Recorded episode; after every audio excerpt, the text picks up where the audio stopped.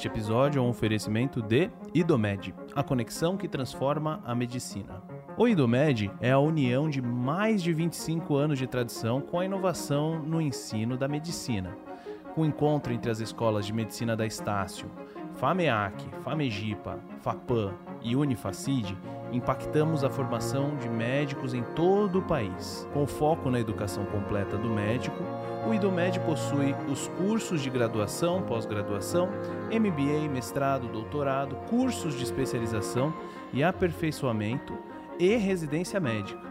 Levamos o ofício e a nobreza da profissão aliado ao cuidado humano, sempre mantendo o olhar apontado para os desafios do futuro. Inscrições abertas em idomed.com.br. Idomed, a conexão que transforma a medicina.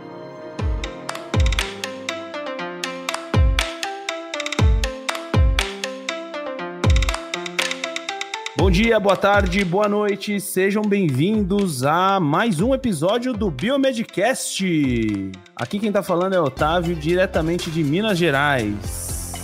Calor aqui hoje. É, aqui quem fala é o Bruno de Goiânia e hoje o papo promete. E aí deve estar tá quente também, né, Bruno? É, eu até que eu não sei porque eu tô no ar-condicionado, mas para precisar de ar-condicionado, pode saber que tá quente. Eles não me apresentaram ainda, eu já vou me apresentar, mas eu sou a Kelly, sou de São Paulo e aqui tá frio, gente. Nossa, aí é bom. Cidade da Garoa. Muito bem. Ah, Kelly, obrigado. Então, você já se apresentou, né? Já falou de onde é. é muito bem. É, a Kelly, queridos ouvintes, a Kelly, a gente vai, vai trazer aqui hoje um papo muito interessante sobre é, experiência do cliente, experiência do paciente. É, ela vai explicar um pouquinho para a gente o que, que é isso, né? Mas se você, de, algum, de alguma maneira, já trabalhou atendendo um paciente, seja num hospital, seja num laboratório, numa clínica, enfim, é, a conversa de hoje tem tudo a ver com, com isso. Então, tenho certeza que vai agregar muito, muito, muito para você, querido ouvinte, isso querida aí. ouvinte. Vamos lá? Kelly, muito obrigado por aceitar o convite.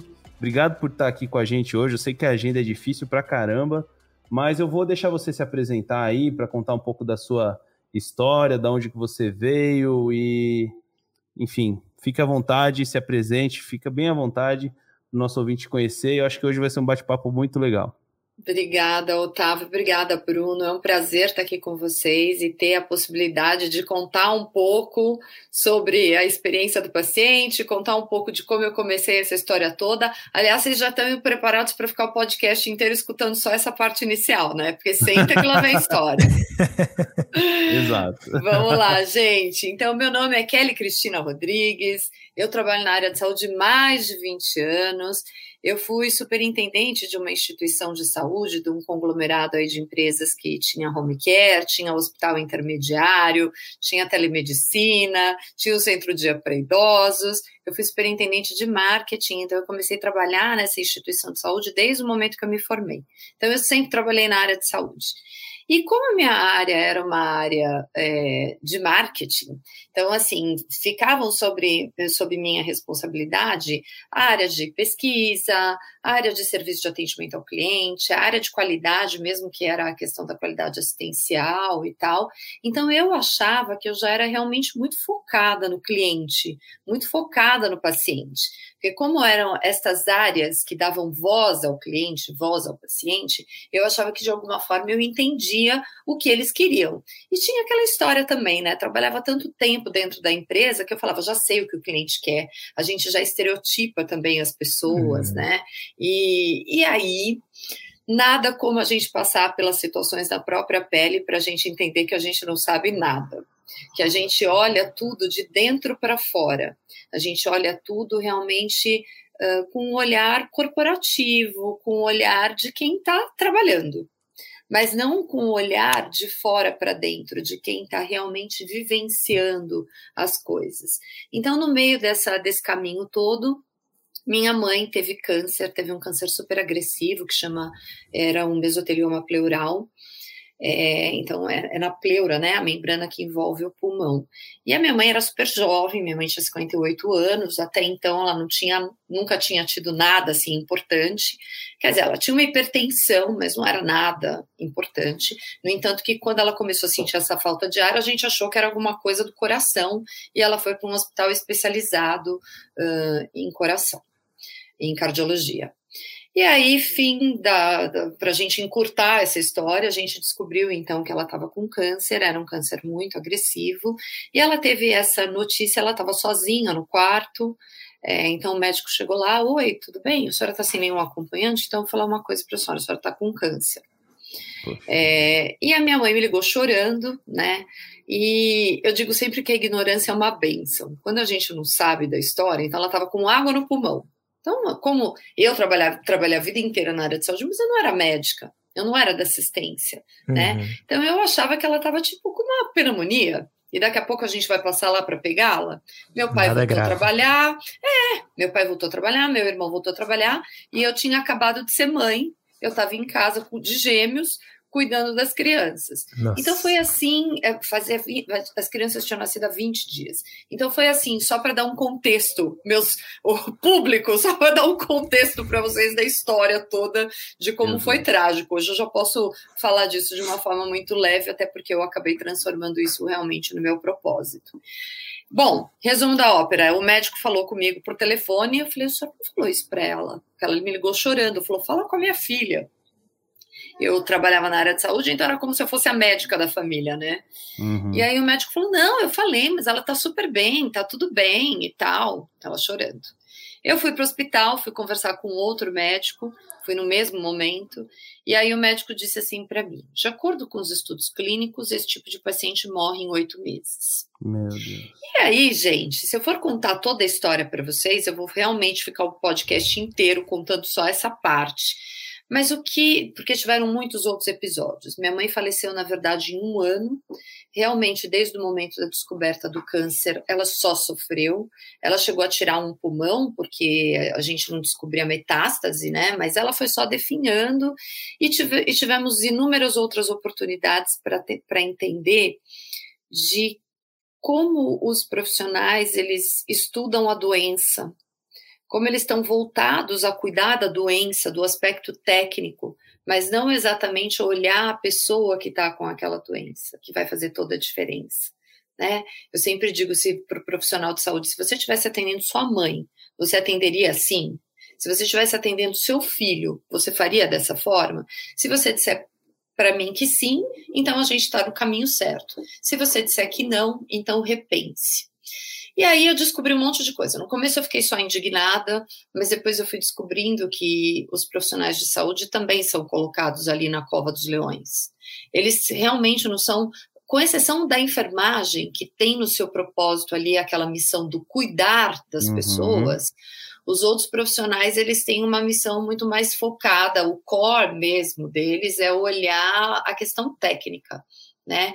Então, eles também são jogados na cova dos leões. Como é que você fala que a mãe de alguém vai morrer? Como é que você fala que o filho de alguém vai morrer? Então, tem muitas coisas ali que realmente são muito complicadas e a gente acha que as pessoas nascem sabendo. Então, foi aí que eu fui entender, sabe, como a gente pode preparar ou dar ferramentas para os profissionais de saúde, preparar os profissionais de saúde para que olhem, para que eles olhem as coisas sobre outras sobre outra perspectiva. E eu acho que uh, os profissionais, quem trabalha na área de saúde tinha que trabalhar com propósito. Um Sempre. propósito, é. Mas as pessoas se desconectam desse propósito. E não porque elas querem. Ninguém sai de casa hoje e fala assim, uh, sai de casa e fala assim, hoje eu vou maltratar alguém, ou hoje vou cometer um evento adverso né? Mas o problema é que o ambiente em que você vive, as coisas que acontecem, fazem com que a pessoa se desconectem desse propósito. E por isso que a gente precisa regar a plantinha todos os dias. Mas, enfim, pessoal, então foi aí que eu tive várias experiências nesse um ano que me fizeram entender que a gente precisava fazer diferente. Então, fazendo mais uma analogia, que quem já me escuta também já escutou eu falar disso milhares de vezes, mas se a gente comparar um paciente atravessando uma margem de um rio para outra margem, O profissional de saúde sabe onde vai estar mais raso, sabe onde vai estar mais profundo, mas quem está nadando é o paciente. Exato. Então a gente precisa saber de quem está nadando, o que é que exatamente pega, o que é que exatamente acontece. Então foi isso que me despertou aí estudar o tema. Então eu larguei a minha, minha carreira de executiva em 2014 e fui para os Estados Unidos na Cleveland Clinic, estudar na Cleveland Clinic, que é um hospital que é referência mundial em experiência do paciente. E aí também fui entender por que, que os americanos é, colocam e acham tão importante a experiência do paciente, porque, para vocês terem ideia, 40% de, dos americanos que escolhem uma instituição de saúde escolhem por causa da experiência do paciente. E aí eu fui descobrir, então, que a, os Estados Unidos remunera pela experiência, tem uma metodologia toda por trás disso, que se a gente tiver tempo eu conto mais. Uh, mas, enfim, então os americanos são realmente, eles têm isso como metodologia, eles são remunerados por isso, e como eles são muito focados em resultado, a experiência do paciente para eles é realmente algo muito importante. Então, foi aí que tudo começou, uh, que eu comecei a olhar a experiência do paciente, fui estudar, então, em outras instituições instituições, tanto nos Estados Unidos quanto na Europa, que têm esse olhar forte por atenção centrada no paciente, por cuidado centrado no paciente. E aí eu fundei a Patient Centricity em 2015, que foi a primeira empresa especializada em experiência do paciente no Brasil. Foi aí que tudo começou. É muito bom. E aí, então, para quem está conhecendo, é, escutando a gente aqui, nunca ouviu falar desse termo, né? É, experiência do paciente, do cliente. Conta para a gente o que, que é isso é, que você falou e criou sua empresa baseada nisso, né? Então, eu criei uma metodologia, na verdade, para entender a experiência do paciente.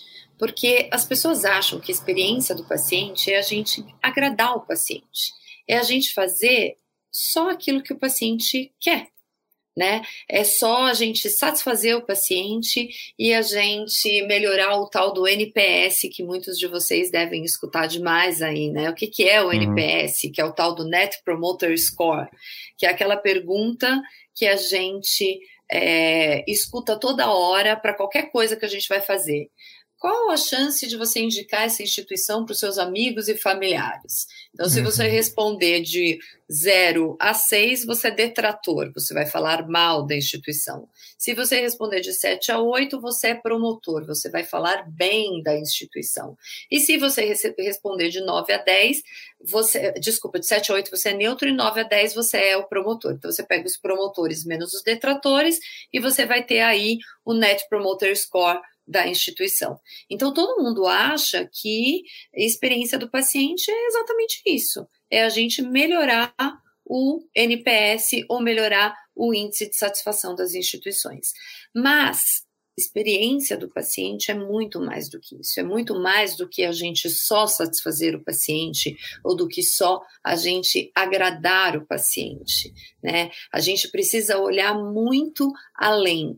Então, assim, só para contar um pouco para vocês, uh, nessa metodologia que a gente desenvolveu, a gente olha a experiência do paciente por três pilares estratégicos. O primeiro pilar é a segurança e a qualidade assistencial. Como eu sempre digo, não adianta a gente estender o tapete vermelho e causar um evento adverso, né, para o paciente. Então, essa é a primeira coisa. O segundo pilar é o cuidado centrado no paciente. E aí, o cuidado centrado no paciente tem milhares de, de, de coisas que envolvem aí, que é educar o paciente para que ele entenda sobre a sua patologia, é, é a gente dividir decisão, compartilhar decisão, é, é a gente engajar o paciente no tratamento. É, então, tem várias coisas que estão aqui, é, que, que, envolvem o cuidado coordenado ou atenção centrada no paciente. E o terceiro pilar é a excelência na jornada, que aí sim é a gente olhar o aspecto clínico e não clínico do paciente e entender onde ocorrem as experiências mais difíceis. Mas a gente desenvolveu essa metodologia porque as pessoas confundem muito essa questão uh, da experiência do cliente com a experiência do paciente. Então é assim, o paciente não é cliente? Sim, o paciente é cliente, mas nem todo cliente vai ser paciente, certo? Uhum, então, uhum. quando a gente olha ali a experiência do cliente, a gente está olhando alguns outros atributos, como o, o que a gente fala aqui, que é a excelência na jornada. E quando eu estou falando, então, é sim olhar a jornada do paciente, do cliente e entender onde ocorrem as experiências mais difíceis. Mas quando eu estou falando na jornada do paciente, eu estou olhando para todos esses atributos, o cuidado centrado e a segurança e a qualidade.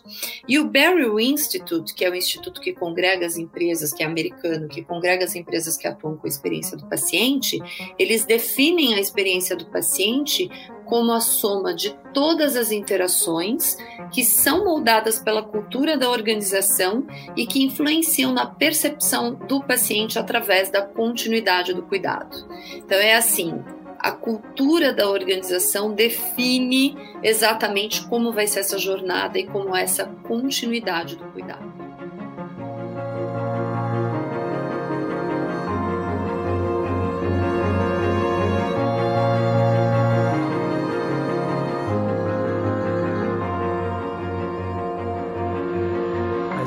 Algo, tipo assim, cada pessoa recebe um atendimento, sei lá, diferente. Como eu não, não consegui ainda pegar é, assim. É assim, Bruno, eu, estou entendendo o que você está falando. Como é que eu vou é, atender cada. Porque cada pessoa tem uma percepção Cada pessoa diferente, é diferente, é. Uhum, né? Mas é. é assim, olha, quando a gente está falando uh, de cuidar de uma pessoa, de uma doença, a gente tem um protocolo para aquela doença. Por exemplo, câncer de próstata. Então, os pacientes têm exatamente esses sintomas, tal e tal e tal. Só que se o Bruno tiver câncer de próstata e o Otávio tiver câncer de próstata, possivelmente vocês terão percepções e experiências diferentes. Uhum. Então, eu preciso olhar para aquele protocolo. Sim, eu preciso olhar para aquele protocolo, mas eu preciso entender quem é o Bruno. Qual é o contexto de vida que o Bruno, qual, onde ele está inserido, o que é que ele vivencia? Porque quem é o Bruno vai fazer toda a diferença no desfecho clínico. E pode ser que o Otávio tenha um estilo de vida completamente diferente. Então, quando a gente está falando nesse cuidado centrado, é assim: como que eu engajo o Bruno no, atende, no, no, no, tratamento se o Bruno não sabe absolutamente nada sobre o, o câncer de próstata? E aí o Bruno é, ele é analfabeto, digamos. Ele não tem. Uhum. E aí o que a gente chama de literacia em saúde. Ele não entende absolutamente nada, ele não sabe nem ler nem escrever, quanto mais ele não vai conseguir ter aqui um aspecto cognitivo para entender sobre a doença dele.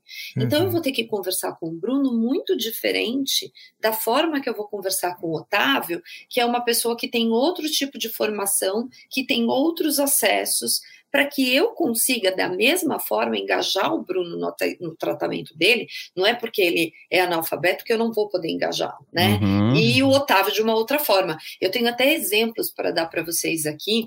É, a gente fez alguns, algumas jornadas de pacientes com doenças raras. Tem uma doença rara que chama NF1, que é uma doença que acomete crianças.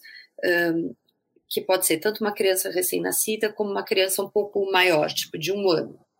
Uhum. E, essa, e, e, e essa doença é uma doença que assim ela, ela vai fazendo com que os tumores das crianças vão crescendo ao longo da vida. Então pode ser um tumor no rosto, no bumbum, a pessoa não consegue sentar, é horrível. E a gente, as mães que a gente entrevistou, porque sempre são as mães, as cuidadoras, uhum. é, eu tinha mães ali que eram pessoas é, de uma classe A, e eu tinha mães de uma classe D. Só que as mães da classe D, elas sabiam tanto quanto as mães da classe A, porque a força que elas tinham para cuidar do filho delas fez com que elas fossem atrás de todas essas informações. E elas tinham uma literacia em saúde bárbara. Então, a história da compreensão, ela vai de uma série de questões. Claro que tem a ver com a cognição, com o estudo, mas ela vai de como a pessoa recebe a informação, como ela recebe uhum. a educação. Então, o que eu digo aqui da percepção, eu posso ter duas pessoas que passaram por o mesmo atendimento e uma vai achar que foi ruim, a outra vai achar que foi bom. Então, uhum. tudo vai depender da, do, da, da, expectativa dessas pessoas, tudo vai receber de, perceber de como, como, é, tudo vai, vai depender de como eu envolvi essas pessoas no atendimento, como eu olhei para esta pessoa como pessoa e não só como doente. Então tem uma série de questões que estão envolvidas aqui que vai além do protocolo clínico. Uhum. Deu para entender um pouquinho mais? Deu, deu. Eu sei, eu sei que assim é complexo de explicar, de falar é. de metodologia, principalmente dessa forma, com tanta informação.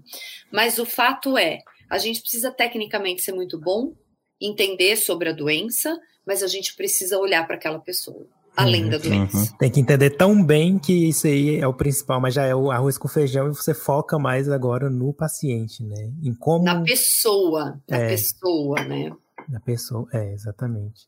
Nossa, excelente, excelente. Isso, é, puxando um pouco aqui para o meu lado, né, a gente gosta sempre de deixar o entrevistado falar, mas acho importante com, compartilhar com, com vocês, assim. É, na época da minha residência, eu, enfim, fiz uma parte da residência, eu fiz dentro do TMO, né, o transplante medula óssea, do Hospital Pequeno Príncipe, que é um hospital de referência é, em pediatria, né? No, no, na América Latina, inclusive, em várias especialidades. E lá a gente via muito isso, sabe? Por ser um, um, um hospital de referência, a gente recebe, recebia, né? Recebe até hoje, na verdade, pacientes do Brasil inteiro lá para fazer tratamento de acordo com com o que eles tinham, né? É, enfim, com a doença. A gente pegou lá um caso que eu não me esqueço, que era uma, uma anemia rara, chamada anemia de Black Fan Diamond, né? E o paciente ele veio da Bahia, interior da Bahia, acho que se não me engano do Recôncavo Baiano, e para fazer o tratamento em Curitiba, né? Que lá tinha alguns especialistas, hematologistas é, muito conceituados, tudo mais, tudo pago pelo SUS, inclusive, né? E o hospital ele tinha a preocupação de saber, né, aonde que aquele, aquela criança morava é, quem eram os responsáveis, aonde que aqueles responsáveis moravam. É, durante o tratamento, ele ficou dentro do hospital, a mãe ficava também junto com ele, né, o responsável, acompanhando todo o processo.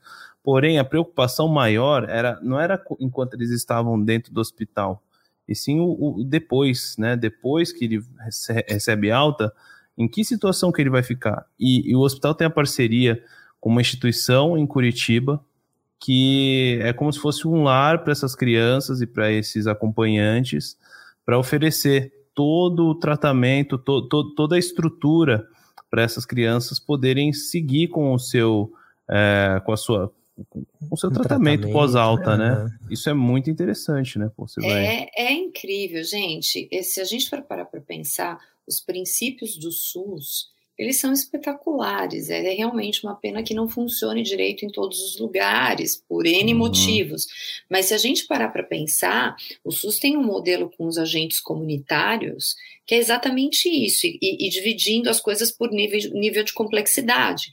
Então, assim, o agente comunitário nada mais é do que alguém da comunidade, que está inserido na comunidade, que vê o estilo de vida daquelas pessoas, que entende das dificuldades daquelas pessoas, né? A falta de dinheiro para comprar remédio, às vezes a falta de dinheiro para comer, ou qualquer coisa assim, está inserido naquele contexto e que ele consegue falar o linguajar daquelas pessoas e, consegue, e aí tem a história dos níveis de complexidade complexidade. Então, o que, que vai para uma UPA, o que, que é emergência, o que, que vai para uma unidade básica de saúde. Então, assim, se as coisas fossem mais ágeis, se a gente realmente conseguisse atender todo mundo, seria um modelo mais perfeito.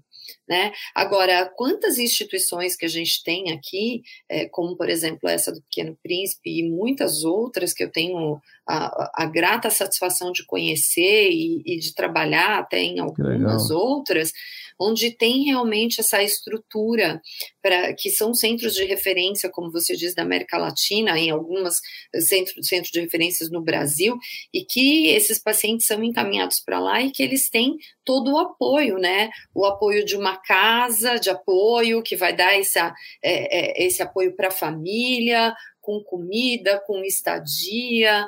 Então, tem casos lindos para contar para vocês de várias instituições aqui. Estou fazendo um trabalho agora na Santa Casa de Porto Alegre, que é um complexo de nove hospitais, que 70% do atendimento é realizado pelo SUS e 30% é realizado para convênios, para conseguir ter sustentabilidade no serviço uhum. da, da, da, instituição, que tem coisas incríveis. A gente fez um trabalho no GRAAC aqui em São Paulo também, que também tem esse esquema de casa de apoio, para dar apoio para as famílias que vêm de outros lugares e depois para cuidar do paciente pós tratamento. Então, tem o Hospital da Criança de Brasília, que também é um hospital uh, que é gerido pelo sistema, hoje pelo sistema privado, mas é, é, um, é uma entidade filantrópica uh, que, atende, que tem assim um atendimento espetacular é, então, assim, a gente tem iniciativas no Brasil que são incríveis, mas o que a gente vem falando aqui, e eu realmente levantei essa bandeira em 2015, quando eu fundei a empresa, que foram anos difíceis, viu, gente? Que foram, assim, pelo menos os dois anos que eu fiquei pregando no deserto, porque eu falava de uma coisa que o Brasil não estava preparado para olhar, e foi através desse do curso que a gente estruturou, que foi o primeiro curso do Brasil em experiência do paciente, é que as pessoas começaram a entender para que servia, qual era a metodologia, e hoje eu fico realmente muito orgulhosa de ver o momento de como a gente está falando disso no Brasil.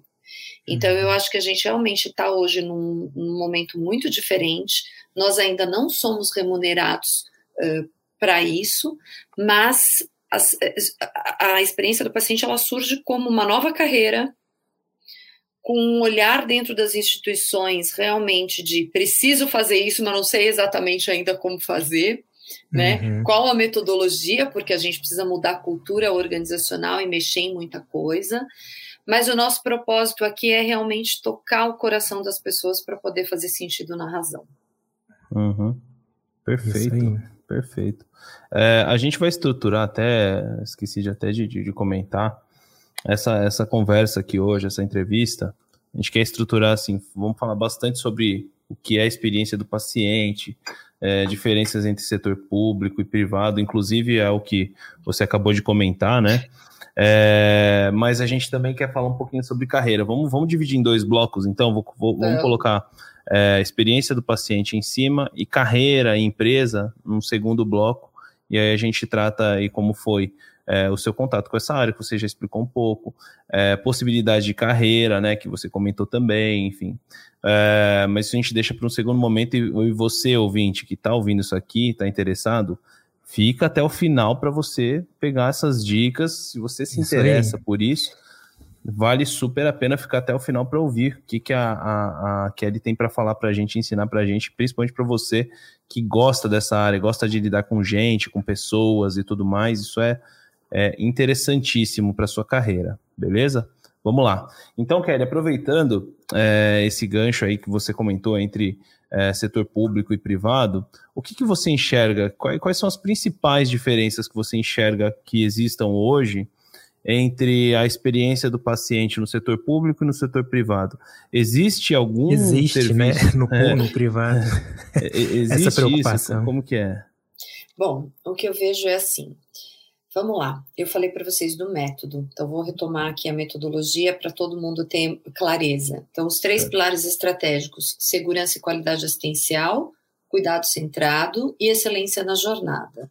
Esses três pilares estratégicos são suportados por uma cultura organizacional que realmente entenda a importância de colocar o paciente no centro, por uma liderança que faça isso acontecer pelo engajamento dos diversos stakeholders que a gente tem envolvidos aqui. Aí aqui a gente tem o paciente, tem a família, tem os colaboradores, tem todos os profissionais uh, que são contratados e não contratados, como, por exemplo, o médico que, que atua com o corpo clínico aberto, né? Então, a gente tem que olhar para todos esses stakeholders, porque isso tem que fazer sentido para todo mundo, para que a gente consiga engajá-los e consiga entregar realmente uma boa experiência para o paciente. E o quarto são as métricas que a gente vai acompanhar para entender o que a gente está realmente melhorando em experiência. Essas métricas não são só NPS, não são só satisfação. A gente uhum. tem que ter uhum. métricas aqui que sejam vinculadas a melhores desfechos clínicos, como os PRONs e os PRANs, que é o Patient Reported Outcome Measure e o Patient Reported Experience Measure, que são indicadores que importam para o paciente de, de desfecho clínico e de experiência tá? Então, quem atua hoje com valor em saúde já ouviu falar muito de PROM e PRAIN, mas aqui é só para dar uma pincelada para vocês aqui na questão uh, de métricas. Agora, falando um pouco das diferenças de público e de privado. O privado hoje está entendendo que a experiência do paciente é algo importante para a sustentabilidade do seu negócio, por dois grandes motivos. Primeiro, porque a gente está falando de novos modelos, a gente tem falado muito de novos modelos de remuneração, né? Como uh, pagamento baseado em valor, então não mais só no fee for service, então eu vou lá, presto uhum. um serviço e recebi pelo serviço, mas sim por pagamento baseado em valor que está ligado a desfechos. E quando eu estou falando de desfechos clínicos, não adianta eu falar, eu ser o melhor profissional de saúde do mundo, se o paciente não fizer a parte dele. Uhum. Então, se o uhum. paciente não fizer a parte dele, o que, que vai acontecer? Ele vai reinternar, ele vai piorar. Então, eu vou perder aqui o critério de remuneração. Então, está todo mundo entendendo que eu preciso trazer o paciente para a mesa, para o paciente fazer parte da equipe. Deixar de ser só paciente, né? Exatamente, de ser passivo. Passivo. Né? É, passivo. é, então ele tem que estar tá aqui fazendo junto com a gente. Então, esse é, esse é o primeiro ponto que o sistema privado já percebeu. Modelos, modelos de remuneração. A outra questão é o seguinte: nós estamos numa evolução tão grande, a tecnologia está trazendo tanta coisa, que de verdade o que vai nos diferenciar vai ser o, o fator humano. Uhum. Né? É. Então, o que é que de experiencial eu estou trazendo aqui para estas pessoas, para estes usuários, para realmente atendê-los como clientes e para mantê-los como meus clientes? Então, a experiência do paciente ela passa a ser um trunfo para a operadora de saúde, para o hospital, para o médico que tem o seu consultório, para todo mundo. Uhum. Então, esta é a grande diferença do no, este é o olhar do sistema privado. Quando a gente passa para o sistema público de saúde, aí a gente tem muitas outras questões. A gente tem a questão mesmo de ter, às vezes, aqueles lugares que tem aquela cultura de estou fazendo um favor de te atender. Uhum. Eu recebo por isso mesmo, então eu atender de um jeito ou de outro, tanto faz. É, eu não posso ser mandada embora. É, ou a pessoa chega ali, tem 80 mil pessoas para atender, ela vai atender de qualquer jeito, porque ela precisa mesmo é desopilar, desovar ali o pessoal tá uhum. que está esperando. Então a gente tem este olhar. Mas a gente também tem o olhar das instituições que querem fazer direito, das instituições que têm propósito e de que querem mover as pessoas a não pensarem mais desse jeito. Eu tenho sido até é, procurada por algumas prefeituras de alguns lugares. Uh, aí eu não posso ficar citando, né? Mas enfim, de alguns lugares do Brasil, de interior às vezes, sabe, de alguns estados, que querem falar, eu quero implementar isso aqui na minha cidade é, eu quero fazer diferente, eu quero mover a experiência para algo melhor. Eu quero fazer com que os profissionais de saúde entendam que eles precisam fazer de forma diferente. Então, eu acho que a gente tem um movimento, e como eu dei o exemplo para vocês, a gente tem instituições aqui que atendem com uma excelência. Eu realmente estou tendo o prazer de fazer esse trabalho atualmente na Santa Casa de Porto Alegre. Eu fico extremamente feliz Todo mundo vai ter coisa para melhorar, hein, gente? Nenhuma instituição, nem as privadas, vão ser as melhores do mundo. Todo uhum. mundo vai ter coisa para melhorar. Até porque quando a gente acha que a gente já sabe tudo, é porque a gente realmente está na decadência, é. né? Descendo a ladeira. Sim. Então, mas a gente tem instituições aqui que dão um orgulho danado de ver profissionais de saúde assim que fazem a coisa com tanto, com tanta paixão, com tanto amor que é isso que faz a gente acreditar que tudo vale a pena e que tem jeito. É, tem que uhum. querer, né? E, e a gente mas precisa aí... acreditar nisso, né? Porque senão a gente não, não caminha também. Pode Exatamente. falar, Bruno.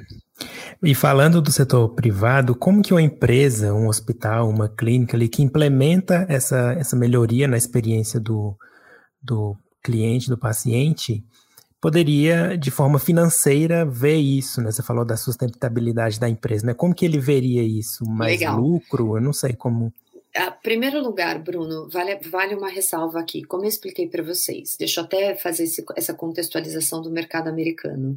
Em 2006, o mercado americano, mesmo tendo implementado e feito um monte de mudanças, eles não conseguiam elevar, melhorar ali os, os índices uh, de satisfação dos pacientes. Então, eles implementaram uma ferramenta que chama HCAPS, que no Brasil o pessoal chama de HCAPS, que é uma pesquisa de experiência. Já explico uhum. já o que, que é isso. Mas esta pesquisa, ela, todo paciente, até hoje, que passa por uma internação hospitalar, recebe do governo esta pesquisa em casa. E esta pesquisa confere um score para as instituições de saúde, o que faz com que a instituição seja mais ou menos remunerada. Então, obviamente que todo mundo que passa pelo sistema público de saúde deles, que é o Medicare e o Medicaid né? Uhum. É, é, a diferença e eles eles implementaram essa pesquisa em 2006 e começaram a remunerar em 2008.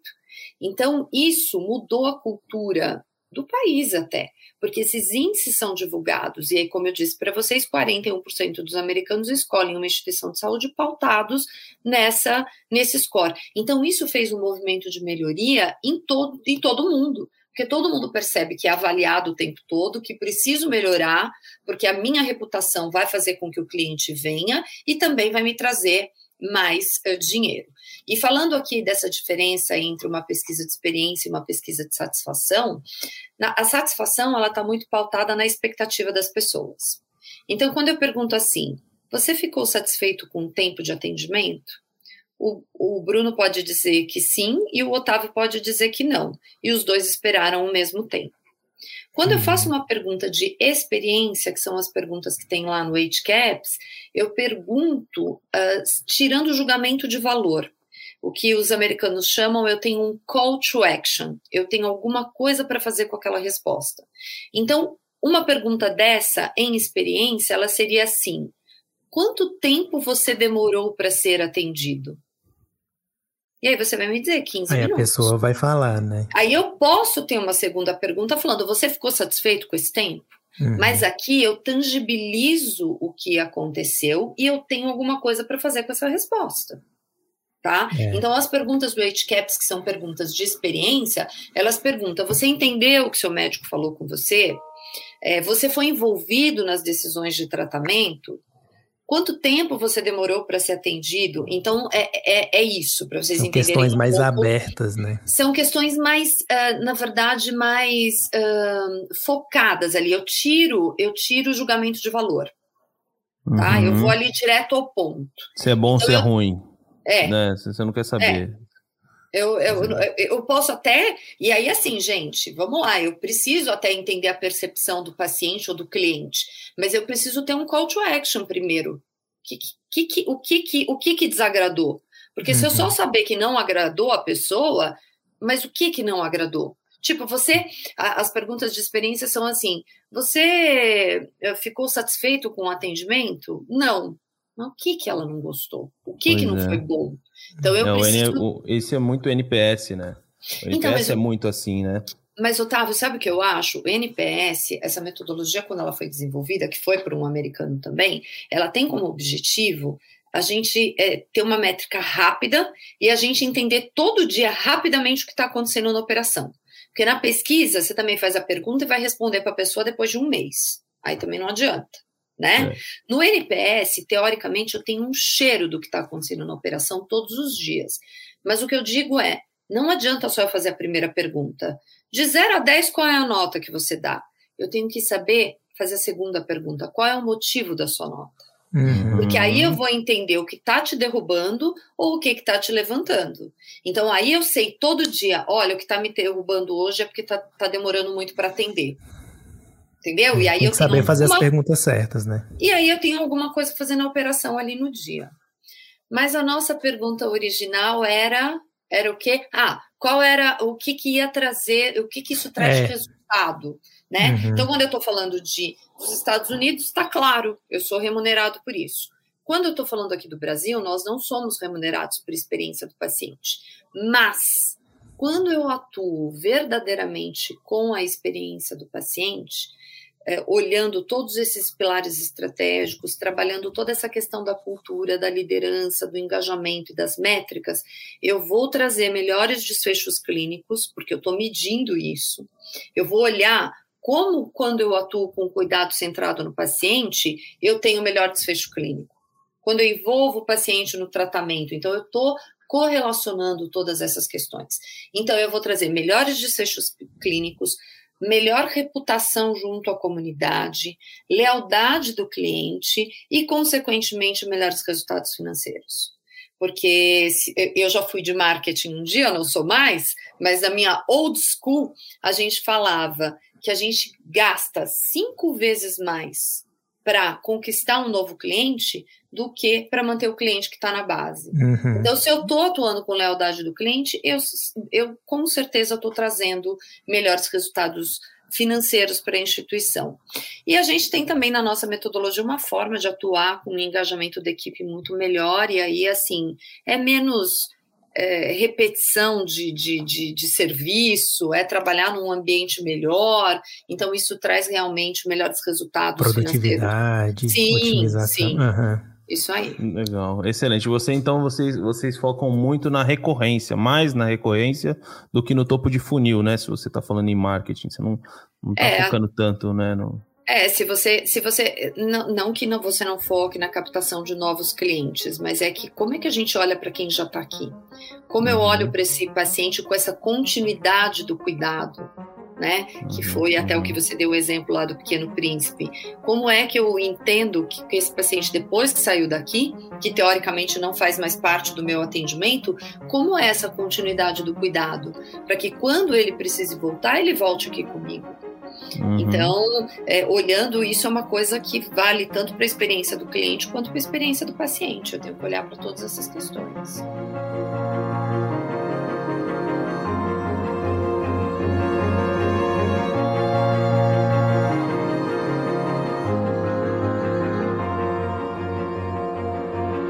E assim, a, a gente até fala, né?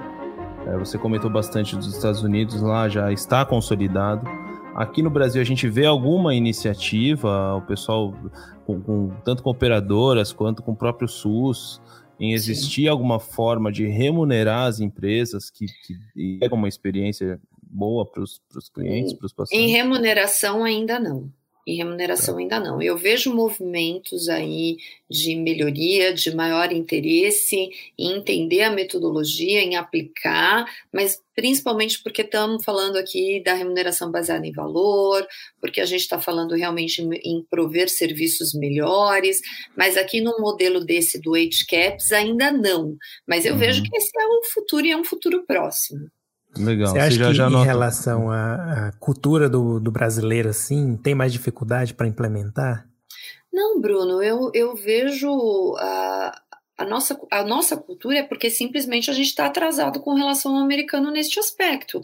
O americano começou em 2006 e eles e agora já estabeleceram uma cultura porque eles já estão acostumados com isso. A gente uhum. não começou ainda a falar isso para a população, entende? Para a população que eu digo, digo SUS é, o paciente nem acha que ele tem direito de alguma coisa.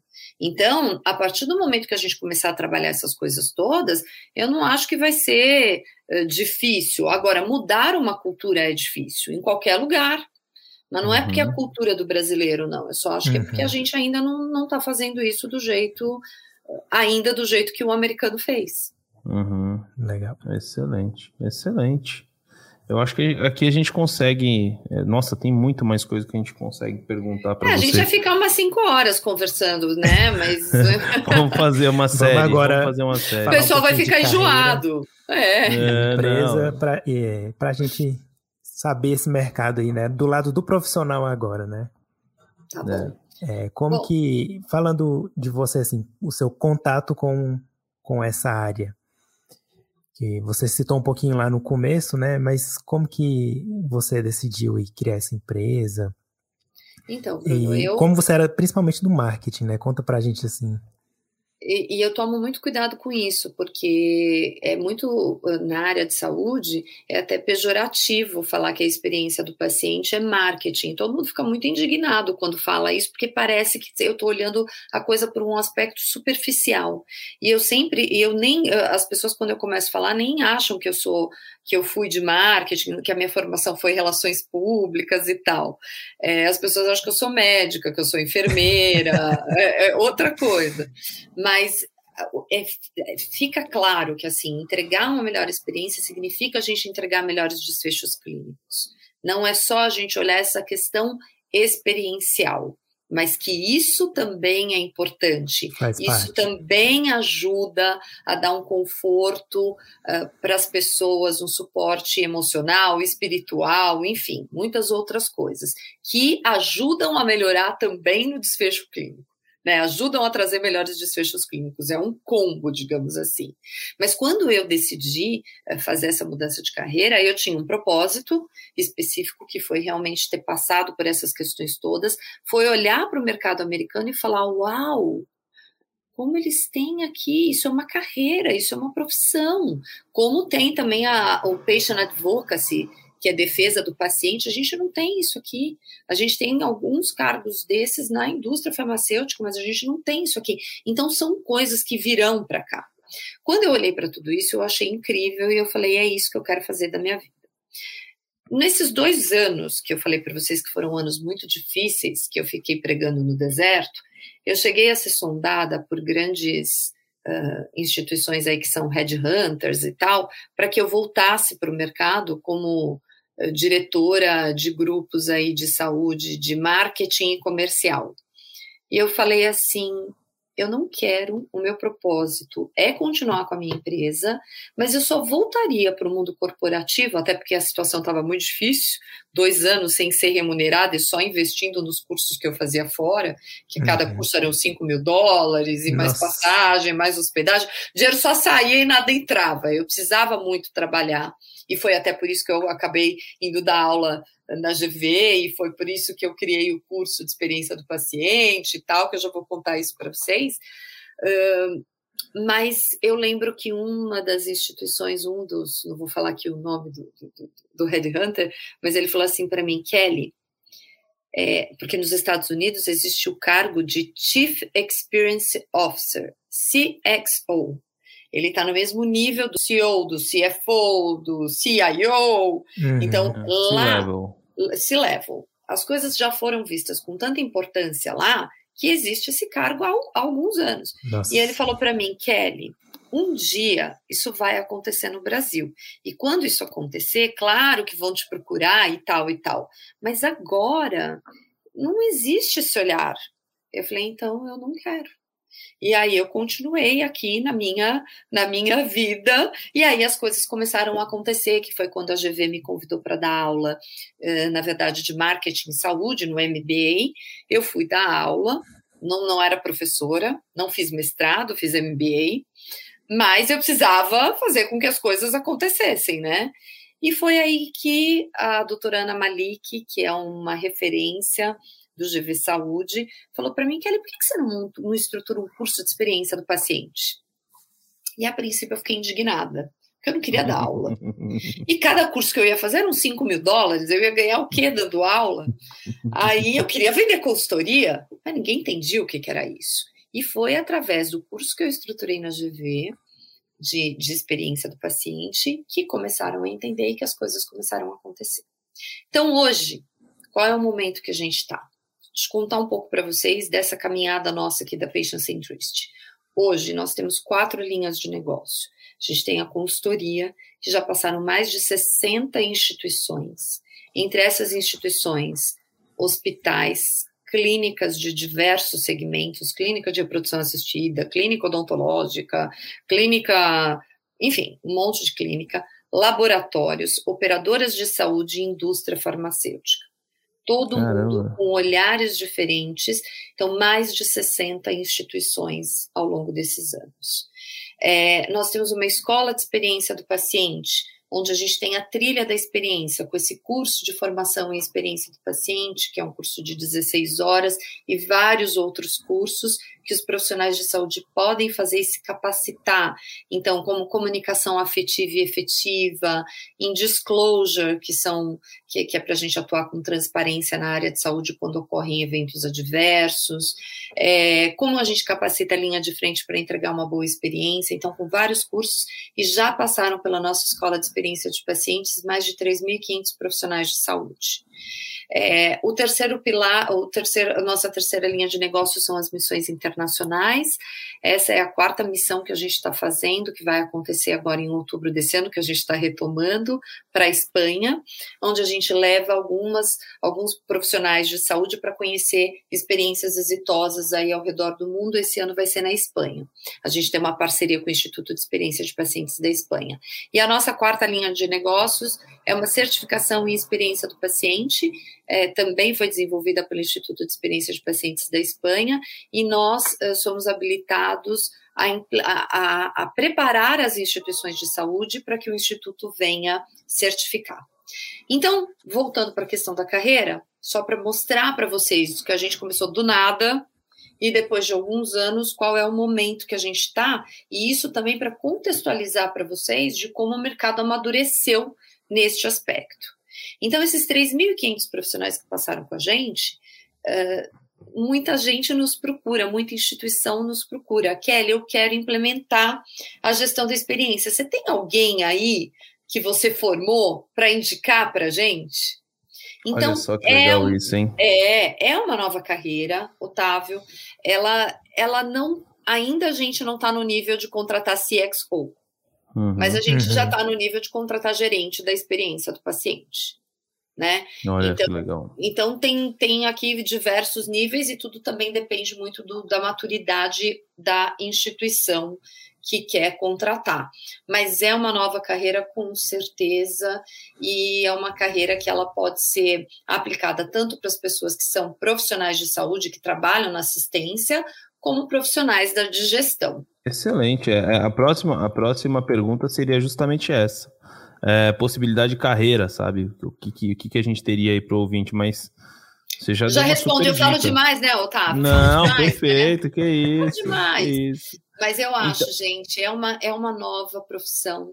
É, é, e assim, os, os early adopters, né, quem está começando, com certeza vai se dar muito bem, porque vai ter uma demanda muito grande. Essa vai ser uma exigência que já está aqui como exigência estratégica das instituições de saúde. As certificações já estão olhando para isso. Então, cada vez mais a gente vai precisar de profissionais mais preparados em experiência do paciente.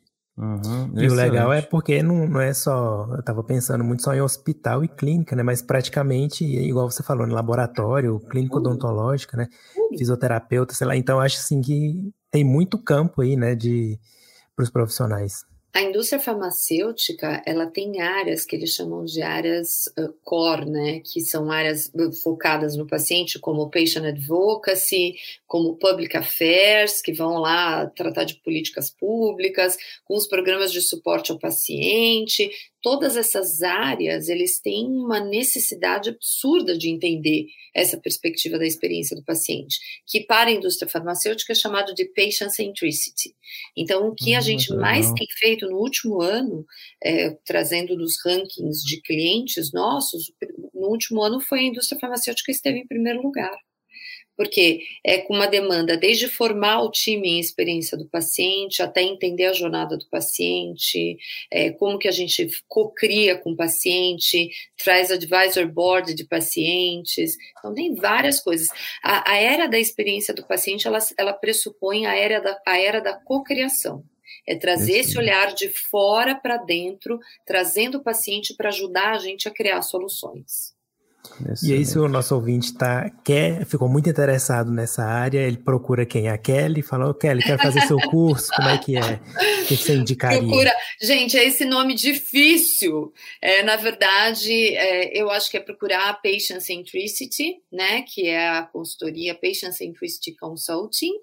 É, hoje, o que eu, eu não consigo mais atender, eu, eu particularmente não consigo mais atender todo mundo, tem uma demanda grande, mas eu acabo estruturando um, uma mentoria em experiência do paciente, que ela acontece mais ou menos de dois em dois meses. Então, vai ter uma turma em maio, então, onde a pessoa se inscreve, ela tem acesso a todo o conteúdo gravado, que são quatro horas, e depois ela tem quatro encontros comigo e com a turma, que são quatro encontros de três horas e meia à noite, uh, de 15 em 15 dias. Presenciais? É, online, né? Online, online tá. uhum. é, síncro, é síncronos, mas com todo mundo, com todo o time.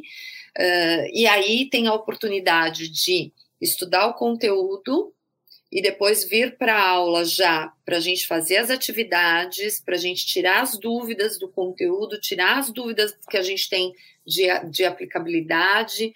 Então, é um curso que tem tido aqui um resultado muito, muito legal. Esse é o primeiro curso, gente. Primeiro, eu preciso entender, ter esse overview todo, entender várias questões, entender por onde eu começo, e aí depois vocês começam a fazer outros cursos que são mais focados nas tuas necessidades. Preciso me aprofundar em comunicação afetiva e efetiva. Preciso me aprofundar em disclosure, preciso me aprofundar em como trazer a linha de frente para oferecer uma melhor experiência. Mas o primeiro é o curso uh, online com mentoria de experiência do paciente. E acessem, e acessem o nosso site e as redes sociais, que tem um conteúdo riquíssimo de experiência do paciente. Ah, e uma dica: a última semana de abril é a semana que mundialmente é comemorada a experiência do paciente.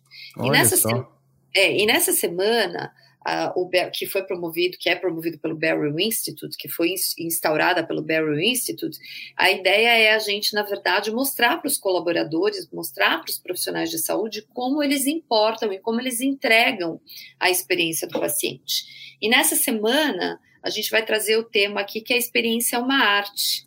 E aí a gente vai trazer vários cases de como a arte ajuda a entregar uma melhor experiência. Então, fiquem de olho, que vai ser um conteúdo gratuito e a gente vai transmitir depois para o nosso canal do YouTube. Excelente, Kelly, excelente. E assim, Sim. ó, é, tem, tem, tem mais algumas coisas rapidinho que eu quero te perguntar. Primeiro, assim, dá uma dica para o nosso ouvinte, né? É que a gente fala isso direto aqui, o pessoal, muitos ainda não se atentaram para isso.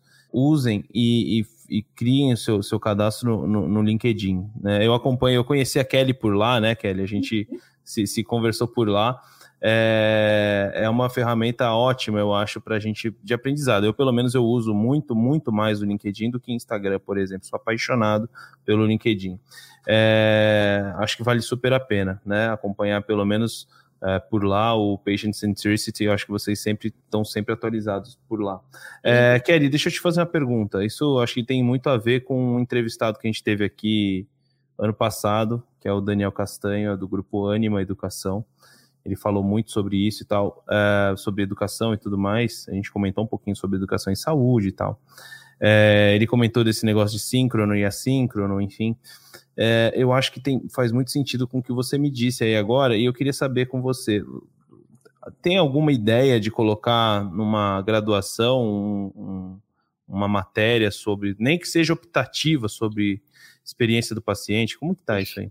Otávio, se você soubesse, na verdade está infestado de, de, de, de, de pós-graduação, falando de experiência do paciente, pós-graduação.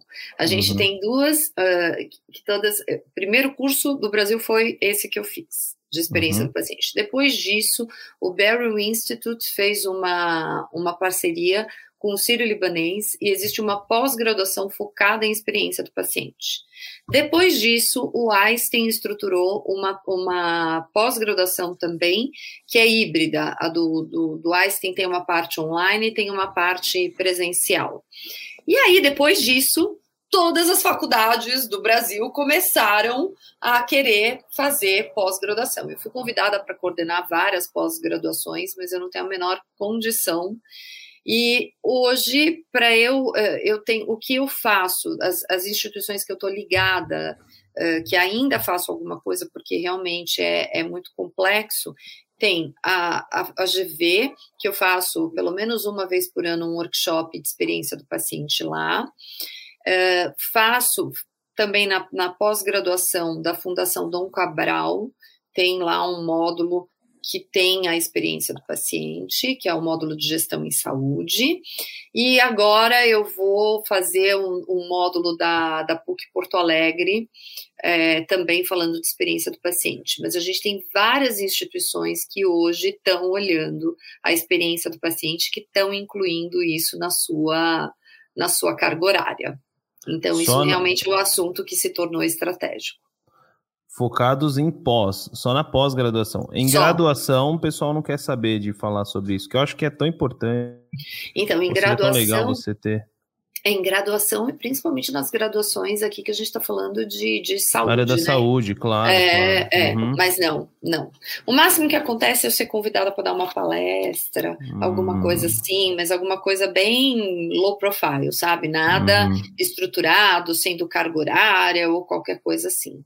Mas eu acho uhum. que aqui isso devia ser uma, um mandatório em graduação. É, esperamos é. que no futuro, em breve, né? né?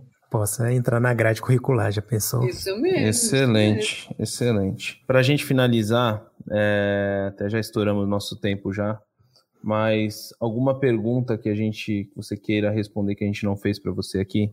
Olha, gente, eu acho que pergunta não, eu acho que é muito mais um, um conselho, ou sei lá, é, se é que eu posso dar um conselho para todo favor. mundo. Mas claro. eu acho assim, gente, é, é, isso, é a gente sempre se colocar no lugar do outro. Essa, a gente fala tanto de empatia, e é muito difícil a gente ter empatia pelas coisas que são muito diferentes das coisas que a gente já vive, que a gente nunca vivenciou. Então, por exemplo, às vezes a gente vê as pessoas fazendo cada absurdo, né? É, mas a pessoa nunca teve o que comer, por exemplo. E aí, para a gente já faltou comida? Não, né? Então a gente não consegue entender a perspectiva daquela pessoa. Então isso serve para qualquer tipo de coisa, para doença. Então é muito difícil a gente ter empatia, mas a gente precisa pelo menos ter compaixão.